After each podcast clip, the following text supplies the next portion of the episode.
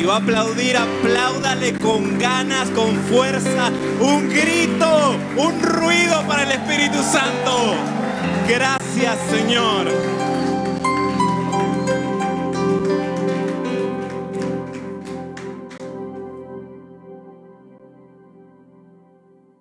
Gracias, gracias, gracias.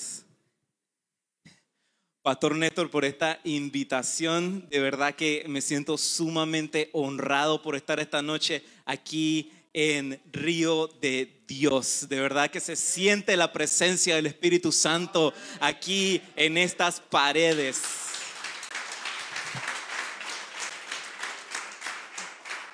Y, y gracias al equipo de alabanza, muchachos excelente, lo máximo. Aquí tienen un equipo y una familia hermosa, también los chicos allá atrás de, de, multimedia, los servidores y por supuesto todos los que están aquí, aquí en este recinto, aquí reunidos. De verdad que sí, familia. Bueno, voy a ir abriendo el agua porque después...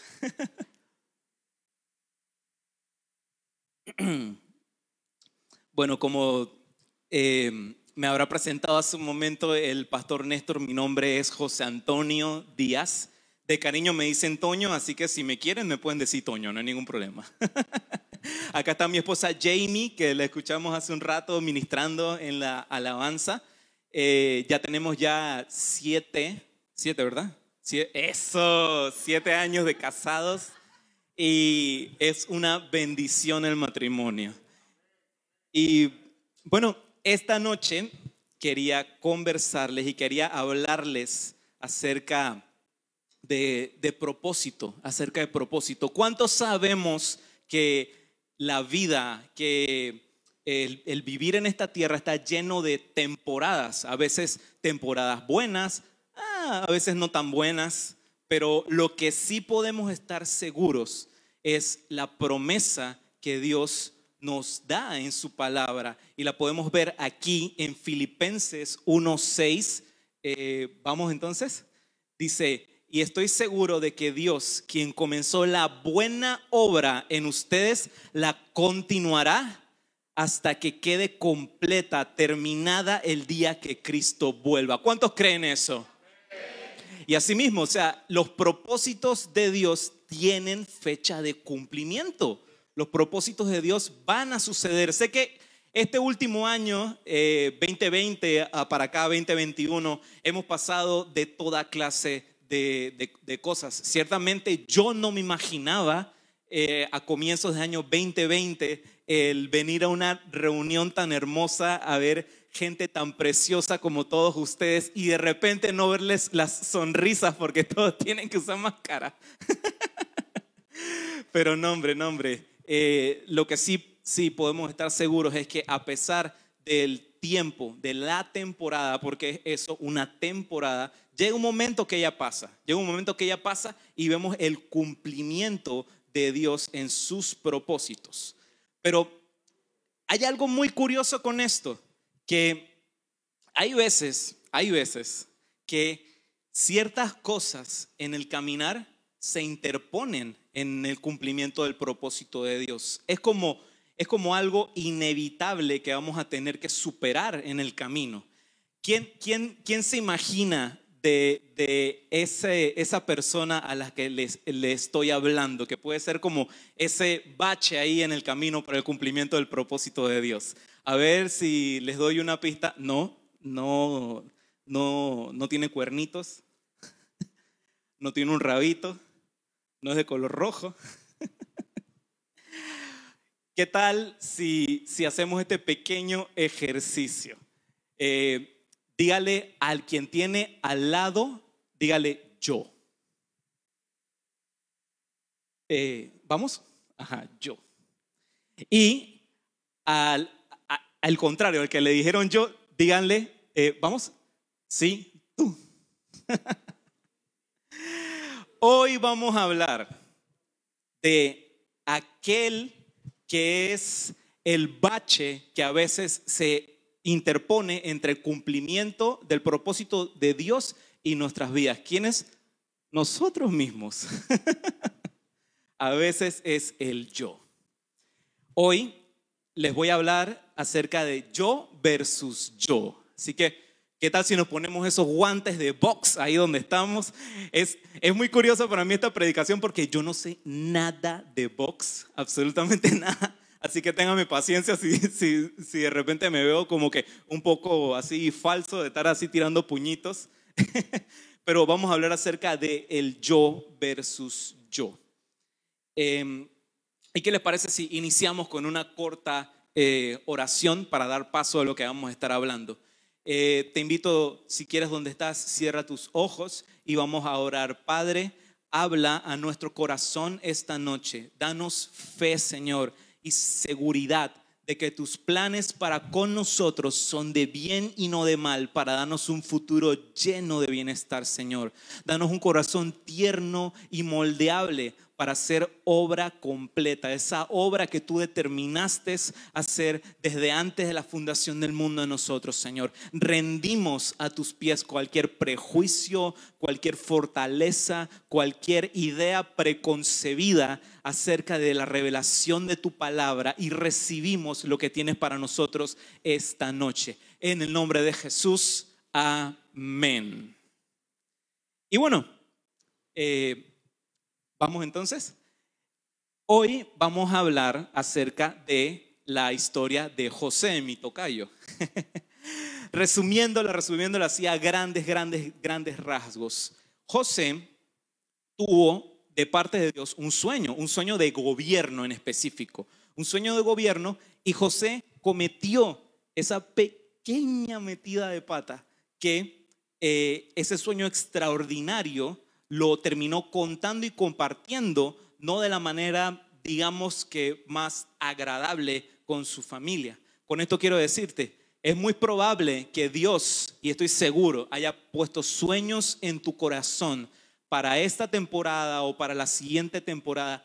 Y quisiera animarte a que tengas mucho respeto a eso y tengas mucho cuidado con quién compartes los sueños que Dios ha puesto en tu vida. Entonces, ¿Qué sucede? Para lograr ese sueño, definitivamente Dios tiene que ajustar ciertos eh, aspectos, ciertas cosas en la vida de José. En específico, lo que vamos a hablar y compartir el día de, eh, el día de hoy, el, terminar con el yo, con ese concepto, esa idea del yo. Ya que eh, si, si, conocen la historia, José era un niño, digamos como que un tantito consentido, por el hecho de que ahí podemos ver claramente que eh, su, eh, su, su, padre le había dado incluso hasta una, una ropa especial, distintiva, diferente a la de sus otros hermanos. Era el consentido, era el consentido. hay, hay, veces, hay veces que a los papás eh, les, les cuesta de repente el, el, el decirlo y el admitirlo, pero Ah, hay veces, hay veces que, puede darse el caso, ¿no? Que tienen un consentido. En especial Dios. Dios tiene un consentido. ¿Saben quién es ese consentido? Digan yo. Ajá, ustedes son consentidos de Dios. entonces, eh, Dios tiene que entonces dar a José herramientas para poder administrar correctamente lo que él estaba a punto de darle hay muchas veces que en nuestras vidas eh, sueños, em, eh, fines no se cumplen, no porque, no porque Dios no quiera que se cumpla, sino porque Él no quiere que se pierdan esos propósitos. Así que necesita primero eh, trabajar, actuar en nuestro corazón para que eso se dé a cumplimiento.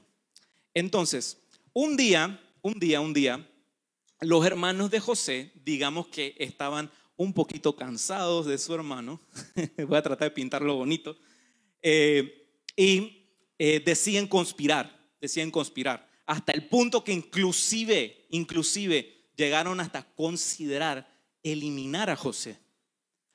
¿Qué sucede? Al final terminan decidiendo llevarlo y ponerlo en una cisterna, en un pozo. Lo terminan colocando en un pozo.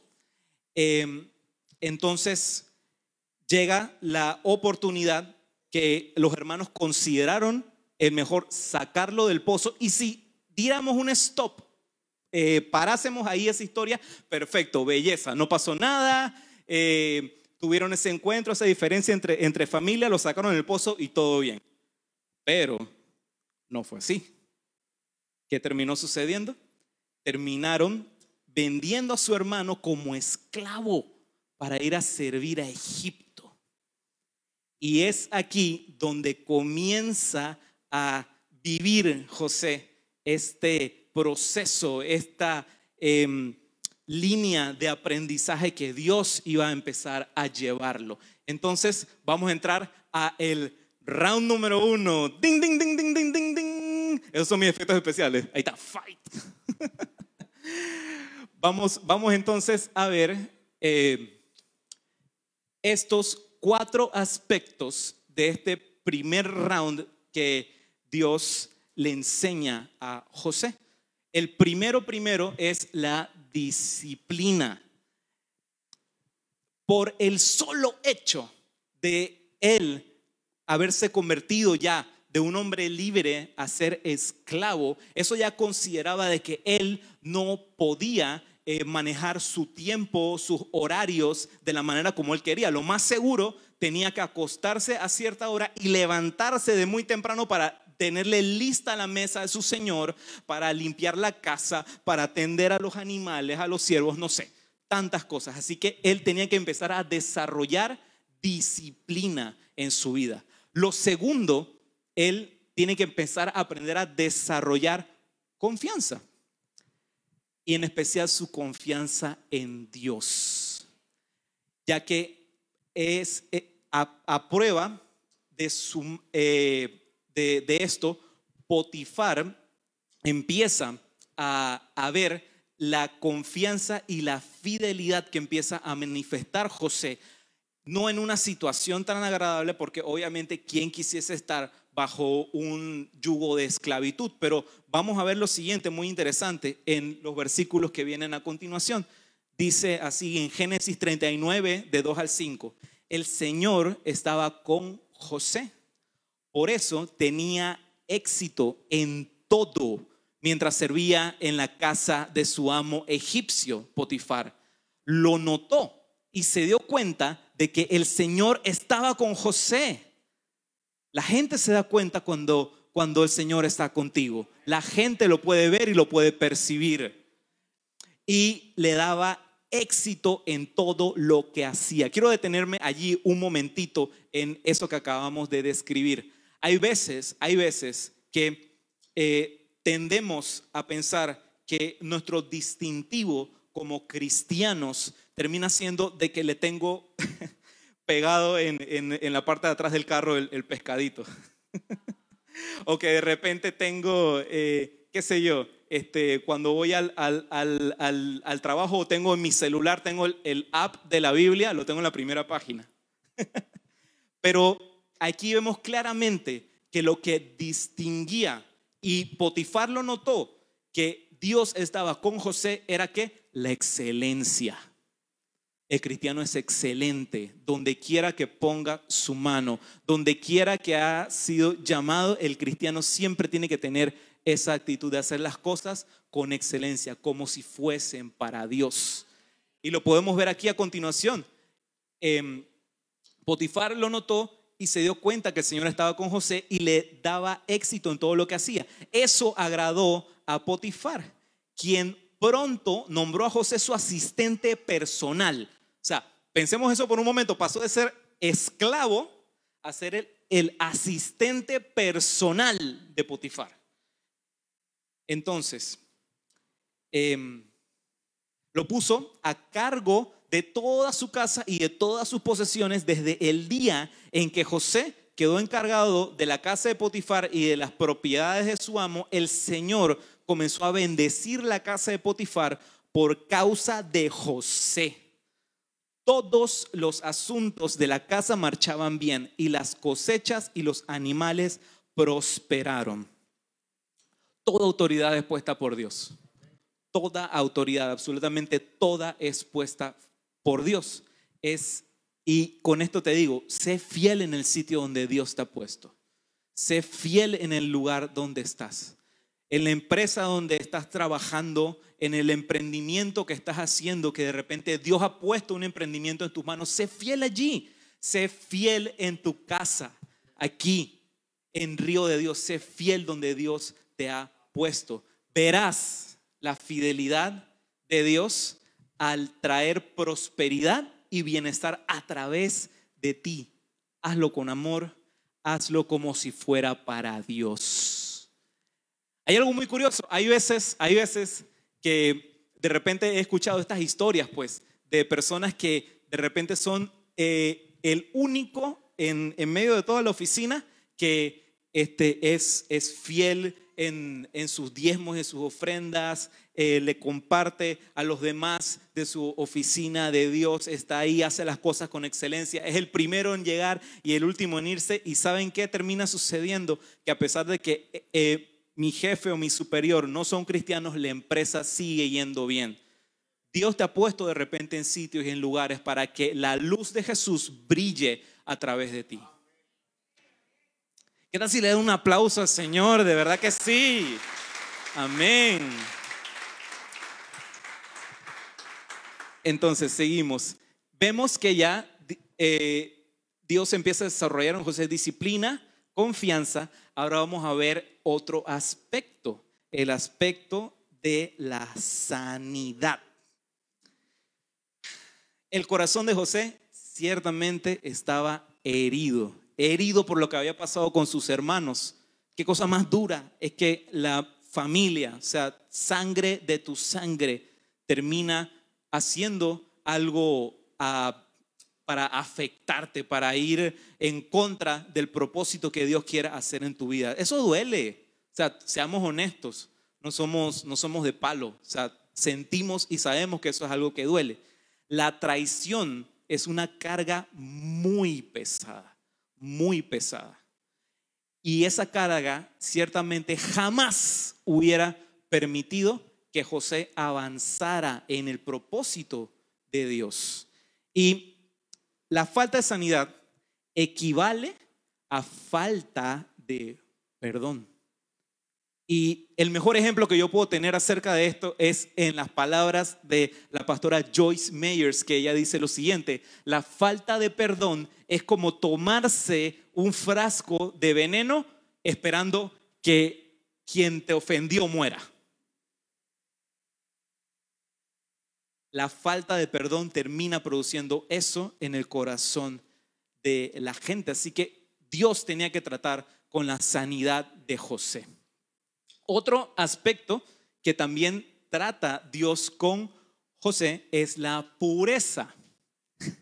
Y con el tema de pureza, ahí si ven de repente, bueno, lo está tapando con, con, las letras, pero ven como un muchacho y que hay una señora por ahí atrás y que el muchacho está como huyendo. Bueno, eso es una pintura que representa el versículo que te voy a leer ahorita.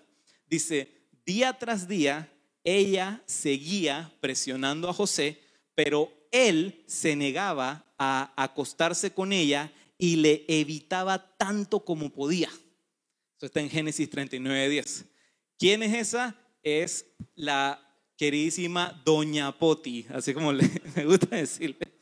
Doña Poti, bueno, Doña Poti estaba em, determinada a conquistar a José, a pesar de que su esposo había lo había puesto a él a cargo de toda su casa, de todas sus posesiones, ella estaba enfocada en eso.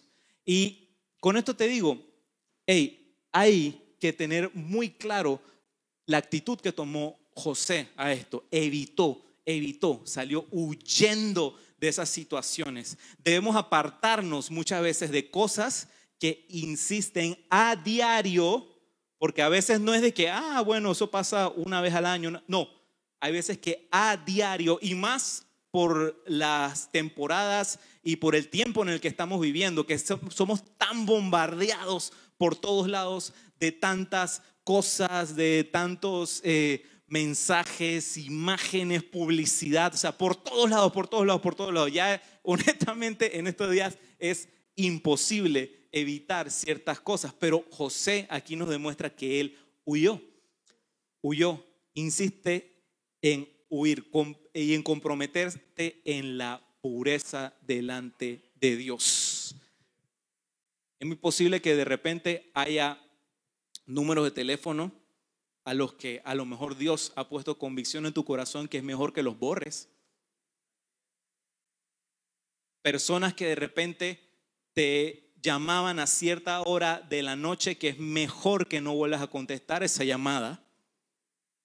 A lo mejor eh, el, porque el tema que a veces sucede es que este, este aparatito es una maravilla, honestamente, es una maravilla. O sea, aquí tengo en la palma de mis manos acceso a un montón de información por todas partes, por todas partes, por todas partes.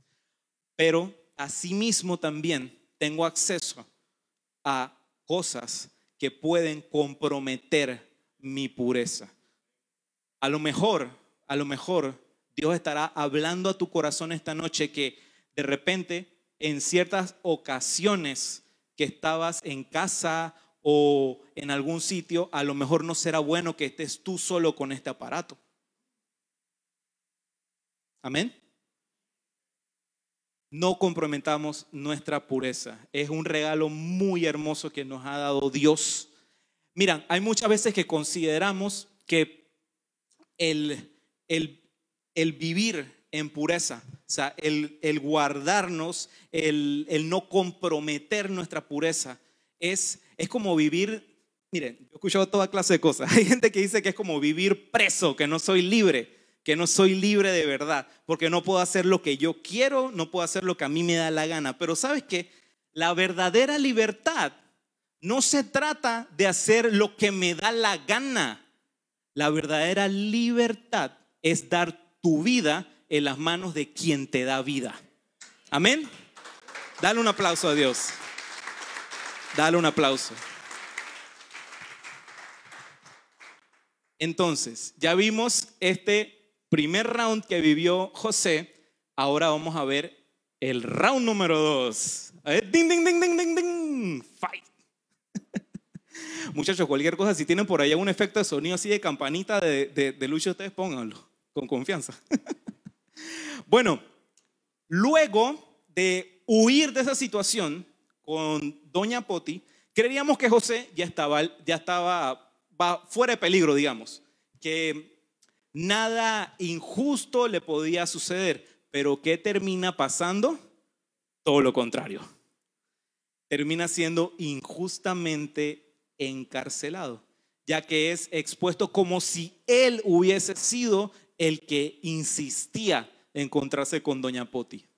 José, en vez de ir en ascenso, ¿qué pasa? ¿Qué termina sucediendo? Termina yendo en descenso. Lo que él esperaba que iba a convertirse en una buena temporada de su vida, porque ya le estaba yendo bien con Potifar, ¿qué termina pasando? ¡Boom! Termina habiendo un una situación, un desastre perfecto. Entonces, pero mira lo que te digo, pero donde vemos un problema perfecto, Dios ve una oportunidad perfecta para adiestrarnos, prepararnos y probarnos. ¿Cuántos creen eso? Amén. Entonces, aquí, en este segundo round, Dios empieza a tratar en la vida de José con estas dos cositas. La primero es administración. Potifar encarcela a José eh, enojado por lo que pasó con su mujer. Pero, ¿saben qué cosa interesante? José no estaba solo en la cárcel. Pudiera aparentar, pudiera pensar que, ah, porque empieza a suceder en su vida, Dios se apartó de él. ¿Y cuántos hemos estado de repente en esa situación que de repente nos comienza a ir mal y comenzamos a decirle, ah Dios, ¿dónde estás? Te has apartado de mí, ya tu presencia no está conmigo, pero déjame decirte algo, Dios siempre ha estado contigo porque Él nunca se ha apartado de ti. Amén. Y lo vamos a ver aquí a continuación en Génesis 39, del 21 al 23, dice lo siguiente, pero el Señor estaba con José en la cárcel y le mostró su fiel amor. El Señor hizo que José fuera el preferido del encargado de la cárcel. Poco después el director puso a José a cargo de los demás presos y de todo lo que ocurría en la cárcel. ¡Qué locura! ¿eh? y el, el, encargado no tenía de qué preocuparse porque José se ocupaba de todo. El Señor estaba con él y lo prosperaba en todo lo que hacía. Mira, parecería ante los ojos humanos, ante los ojos del hombre, que la situación en la que estaba metido José era algo totalmente vergonzoso. Pero ¿sabes qué? Dios usó esto para entrenar su paciencia. Y quiero hacerte nada más con esto sencillo una pregunta. Mira, ¿quién? Yo, yo, te pregunto, ¿eh? ¿Vamos?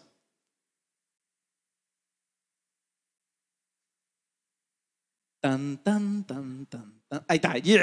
Gracias, muchachos. ¿Quién le entrega las llaves de la cárcel a un preso? ¿Quién? ¿Ustedes han escuchado eso alguna vez? ¿Quién le entrega las llaves de la cárcel a un preso? Pero ¿sabes qué? José ciertamente tenía todo el derecho de quejarse y frustrarse por lo que estaba viviendo. Tenía todo el derecho de decir, ay, pobrecito yo, que me están pasando, me están sucediendo estas cosas.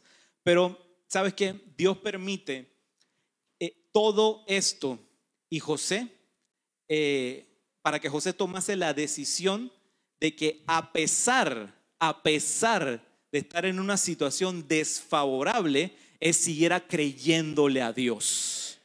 Sé que estas temporadas que hemos estado pasando durante estos últimos años, del 2020 al 2021, a lo mejor ha, ha, ha, jugado y te ha dado vueltas en tu corazón respecto a todo esto, pero sabes que mantente fiel, mantente creyéndole a tu Dios, porque ciertamente Él te dará la victoria. Y con esto, y con esto te digo, eh, Cambia la manera de ver tu proceso. Cambia la manera de ver tu proceso. Desecha el yo y mira la oportunidad de creer en medio de la prueba. Vamos a ver entonces la siguiente disciplina que Dios empieza a trabajar en la vida de José y es la paciencia. Y con esto quiero darte el significado bíblico de paciencia, porque muchas veces entendemos paciencia como que, bueno, paciencia es estar quietecito, el estar ahí nada más, el echarse a llorar, pero no, paciencia quiere decir que yo avanzo a la meta a pesar de la situación. No pierdo el enfoque, avanzo a la meta donde Dios me quiere llevar a pesar de la situación que estoy viviendo. Y sabes qué? José no bajaba su rendimiento. A pesar de estar en la cárcel, él sigue esforzándose día con día para hacerlo todo bien, como si fuese para Dios. Deja de ser un soñador a ser un hacedor. Porque muchas veces lo conocemos así como José el soñador, ¿no? Bueno, Dios lo pone en una situación donde él deja de ser soñador y empieza a ser un hacedor. José, a ese punto podemos decir, bueno, ciertamente ya tenía el favor del, carcelero, le está empezando a ir bien. Pero, ¿qué sucede? Sucede ahora una historia interesante. Llega el rey a tener una situación con su copero y con su panadero y ambos terminan en la cárcel, pues. Ambos terminan en la cárcel. Eh, tienen de repente ellos un sueño y se lo comparten a José. José se los interpreta, le interpreta ese sueño. Y al final, para no extendernos mucho la historia, termina sucediendo que, bueno, el copero vive, el panadero muere. ¿Y qué sucede con esto? El copero es restituido, pero ¿qué pasa? José lo ayudó, ¿no? Pero José seguía en la cárcel. Seguía en la cárcel. ¿Y saben qué? Pasaron dos años. Pasaron dos años para que el copero se acordara que una vez hubo un José en la cárcel que lo ayudó. Paciencia. paciencia. Y con esto te digo, no atrases tu proceso por la impaciencia. Sé paciente, confía en Dios. Amén.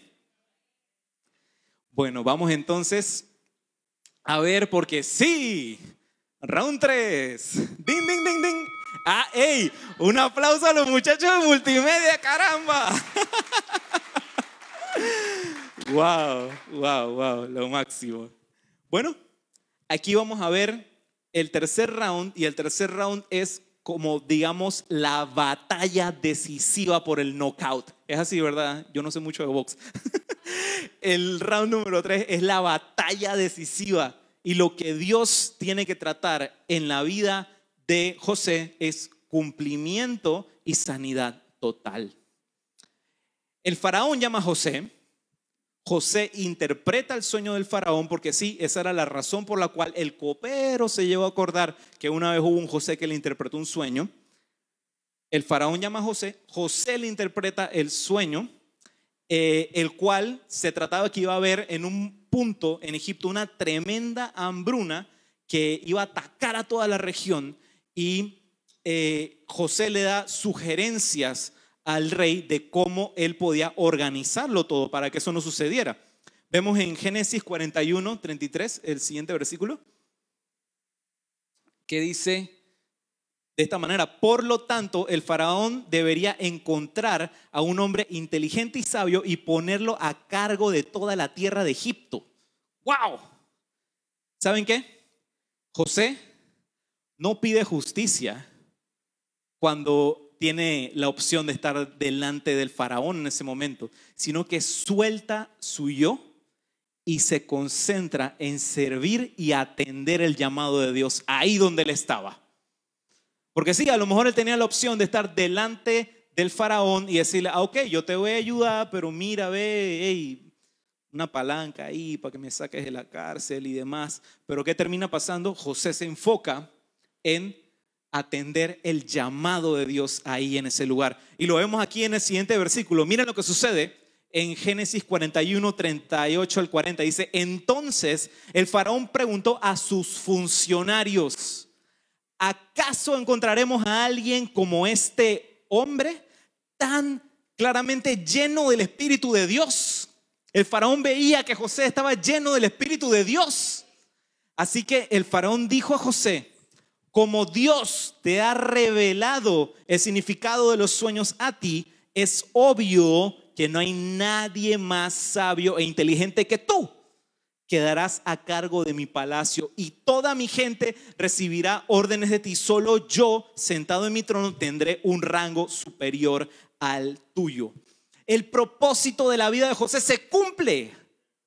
Ese sueño de gobierno que él tenía se cumple, comienza a ver el sitio donde Dios lo iba a colocar. Es más, ya estaba sentado en la silla, ya estaba sentado en la silla, ya era el, el, el que mandaba después de Faraón. Pero Dios necesita probar su corazón una vez más y cerrar ese ciclo. Porque muchas veces las situaciones en la vida producen ciclos que no terminan cerrándose. Es importante cerrar los ciclos, el ciclo del dolor, el ciclo de la ausencia, el ciclo de la falta. Es importante cerrar los ciclos. José entonces es reunido con sus hermanos una vez más, ya siendo administrador de todo el reino, controlaba todo, es reunido con sus hermanos una vez más. Ahora, te hago la siguiente pregunta. ¿Crees que si José hubiera recibido el cargo que Dios tenía preparado para él sin vencer al yo, ¿hubiera sido igual el resultado? ¿Lo creen? ¿No?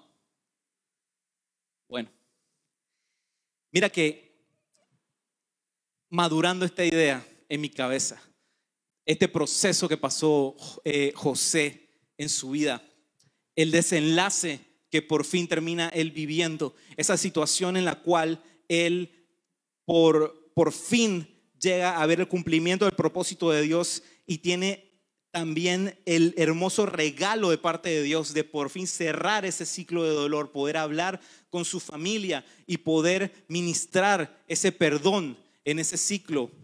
Eh, yo, a mí se me hace muy curioso, este, eh, yo suelo hacerle las preguntas más extrañas al Espíritu Santo. yo le suelo hacer las preguntas más, más, más extrañas a Dios. Y hay momentos en la vida de todos que necesitamos pasar procesos, en los cuales el proceso es directamente proporcional al llamado. Hay veces que estamos pasando por procesos duros, pero es porque el llamado de Dios es mucho más alto que ese proceso. Entonces, toca ser en esos casos como ese ejemplo que nos han enseñado, si puedes poner la siguiente, de eso, de ser como vasijas de barro en manos del alfarero. Y voy a pedir si me pueden traer un momentito lo que traje, nada más la, eso de agua. Sí, también la, la, la mesita, pónmela aquí. Gracias.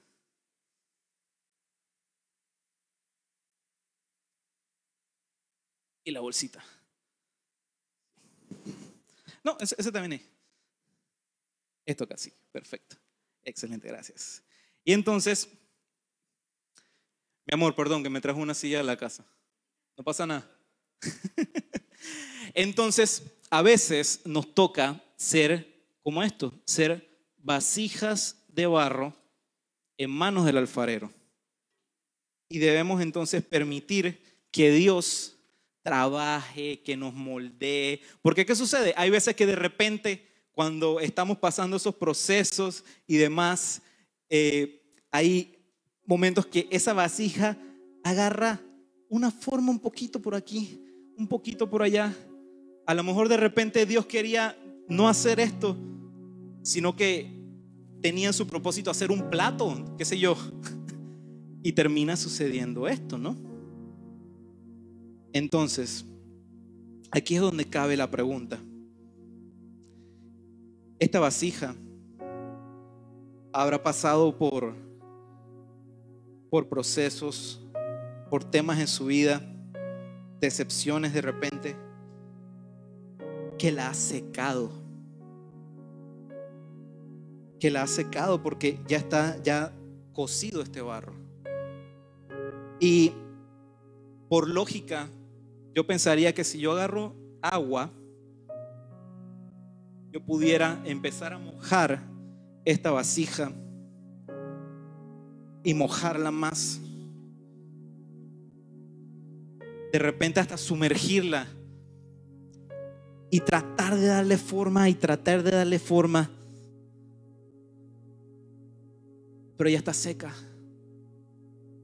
Ya está seca. Y llega ese momento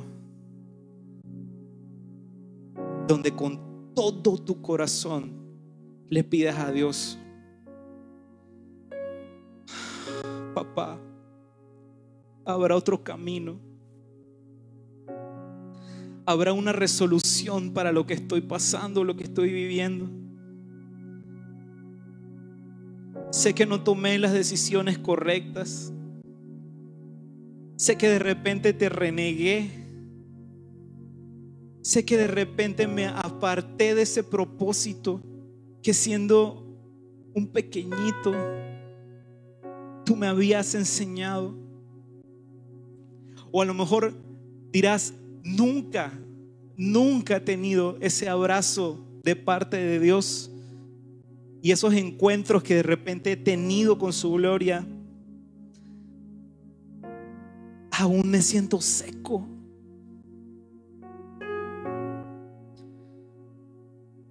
Y es cuando en ese momento, orando, Dios me mostró lo siguiente. Dios me mostró esto. Porque sí, la Biblia nos compara con estas vasijas de barro. Y el agua, que es señal del Espíritu, es lo que hidrata ese barro para que se pueda moldear. Pero ¿qué pasa? Y yo le preguntaba a Dios, ¿qué pasa Dios cuando paso por decepciones y por temas que me han secado? Mira lo que Dios me mostró. hay veces, porque hay veces que renegamos. Ah, no, espérate, déjame ahí. Es que tengo que sacar algo de ahorita. Es, déjame hay veces que de repente renegamos los procesos de la vida. Porque los procesos son pesados. Y los procesos nos pueden quebrar. Pero ¿sabes qué es lo interesante? Que cuando pasan procesos, cuando viene eso que tenemos que enfrentar, sucede algo como esto.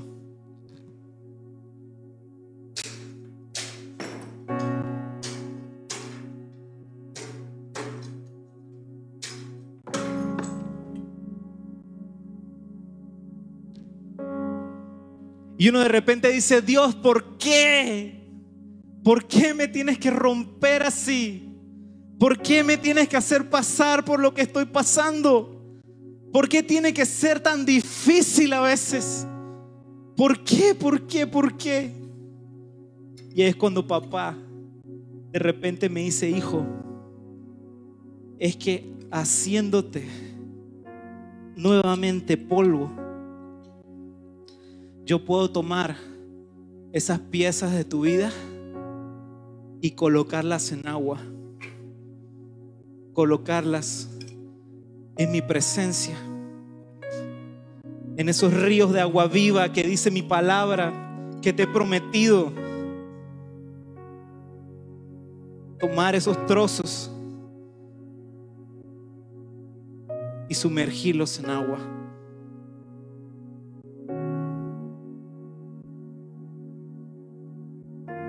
El punto principal que quiero ilustrarte con todo eso es que a veces es necesario ser quebrados, a veces es necesario pasar por procesos, a veces es necesario pasar por situaciones duras. Pero Dios toma esos fragmentos, esos pedazos de nuestra vida y al colocarlos en agua, al estar en esa presencia, vuelve a ser arcilla moldeable. Vuelve a ser moldeable y Dios vuelve a trabajar con nosotros, porque ese alfarero nunca se cansa, ese alfarero nunca se rinde, no importa si de repente estuviste seco, no importa, no importa, no eres un caso perdido, Dios te vuelve a dar forma. Y lo podemos ver súper claro en este siguiente versículo. Juan 4, 14 dice, pero todos los que beban del agua que yo doy no tendrán sed jamás. Esa agua se convierte en un manantial, en un manantial que brota con frescura dentro de ellos y les da vida eterna. ¿Cuántos creen eso? Amén. Y Ah, yo me identifico muchísimo con la vida de José, porque si pudiera contarte un poco de, mi vida, de repente yo no pasé por, por, situaciones iguales a las tuyas, por eso es que hay veces que, que, que tengo mucho cuidado y mucho celo de decirle a alguien, te entiendo, porque honestamente como seres humanos muy difícil vamos a comprender al 100% lo que vivió alguien más. Solo Dios sabe. Solo Dios sabe. Y me identifico mucho con la vida de José porque a mis 18 años, cuando decido entregarle mi vida a Cristo, porque yo venía de, un trasfondo por, por crianza, toda la vida había sido un católico. Y no es que, no es que sea mala la crianza que me dieron mis papás, porque no puedo decir de que ellos no querían hacer lo mejor para con su hijo, porque como dice eh, eh, la historia, que de verdad, o sea, yo entiendo que mis papás querían lo mejor para mí, pero a ese punto de mi vida no, no tenía de parte de ellos una herencia espiritual. Y cuando yo por fin les doy a ellos la noticia de que yo había decidido entregarle mi vida a Jesús, que ya de repente iba a empezar a conocerlo a través de, de otro sitio, de otro lugar, de otra iglesia, no fue fácil. No fue fácil. Porque durante cuatro, casi cinco años de mi vida, eh, fui tachado de ser la oveja negra de mi familia. Tenía de tener unos padres súper amorosos a tener unos papás que no daban ni un centavo partido por la mitad por mí. Yo lo tenía absolutamente todo, todo, todo, todo, todo. Y de repente yo pensando que al darles esta noticia tan hermosa, se iban a alegrar, pero terminaron quitándome absolutamente todo. Sí, de repente no será la historia más, más dolorosa. A lo mejor has pasado por situaciones mucho más dolorosas que lo que yo te estoy contando esta noche, pero esa fue mi batalla, esa fue mi guerra que yo tuve que vivir durante ese tiempo. Y Dios había puesto desde el día uno en mi corazón que si yo quería de verdad demostrarle el rostro de Jesús a mis papás y a mi familia, no podía para nada decirles cosas como ustedes se van a ir al infierno, este, eh, ustedes no conocen al Dios vivo, o sea, no. Porque la palabra me confrontó desde el día uno y me dijo que debía honrar a mi papá y a mi mamá. Y durante esos cuatro, casi cinco años, ni una sola vez se me pasó por la cabeza el ser irrespetuoso a mis papás. Por más que me doliera, por más que me afectara. Y mi esposa lo sabe. En ese entonces éramos, eh, Jamie y yo, amigos. Eh, Jamie sí viene de un, eh, de un trasfondo, ella es cuarta generación de, de, creyentes pero literal. O sea, Jamie y sus amigos, si pasaban por enfrente de mi casa, mis papás le tiraban agua caliente. Pero, pero, la historia terminó probando lo contrario. Y hoy en día yo puedo con toda confianza hablarle de Jesús a mis papás y ellos comprenderlo completamente todo y alzar las manos y alabar a Dios. Y estoy casado con mi esposo, o sea, mis Sí, sí, denle un aplauso al Señor porque esto no es algo que hace el hombre, esto es algo que solo Dios hace. Y bueno, ese fue mi proceso. Pero hay veces que es complicado y yo lo sé. Y ahí es donde hago esta pregunta, ¿por qué nos cuesta tanto a veces renunciar al yo? Porque a veces nos cuesta tanto renunciar al yo y no querer pasar por procesos. Y yo te voy a decir que hay veces, hay veces que se nos hace tan difícil pasar y romper con ese yo porque hemos cometido o hemos vivido tantos errores que pensamos que es imposible optar por otra manera de vivir. Pero hoy te tengo una noticia. Hoy Dios nos hará a todos, a todos completamente libres de esto. Completamente libres de esto. Y quiero decirte algo. Este, este es el único yo que importa. El único yo que importa en tu vida. Y es el siguiente. Dice Isaías 43, 25, yo, sí, yo solo, yo solo borraré tus pecados por amor a mí mismo y nunca volveré a pensar en ellos. Nunca volveré a pensar en ellos. Ese es el yo que importa. Ese es el yo que importa. Y si con todo lo que hemos hablado esta noche quieres quedarte con una sola cosa, y te lo voy a pedir, atesóralo en tu corazón lo que te voy a decir en este momento. Y es lo siguiente, Dios no lleva el conteo de las veces que caíste a la lona, sino lleva el conteo de la única vez que te ha levantado por amor a su nombre. Porque Jesús Su sacrificio en la cruz fue uno solo y con eso basta. Con eso basta. Eres libre en el nombre de Jesús. Eres libre en el nombre de Jesús. Eres libre en el nombre de Jesús. Eres libre en el nombre de Jesús. Eres libre en el nombre de Jesús. ¿Qué tal si nos ponemos de pie en este momento?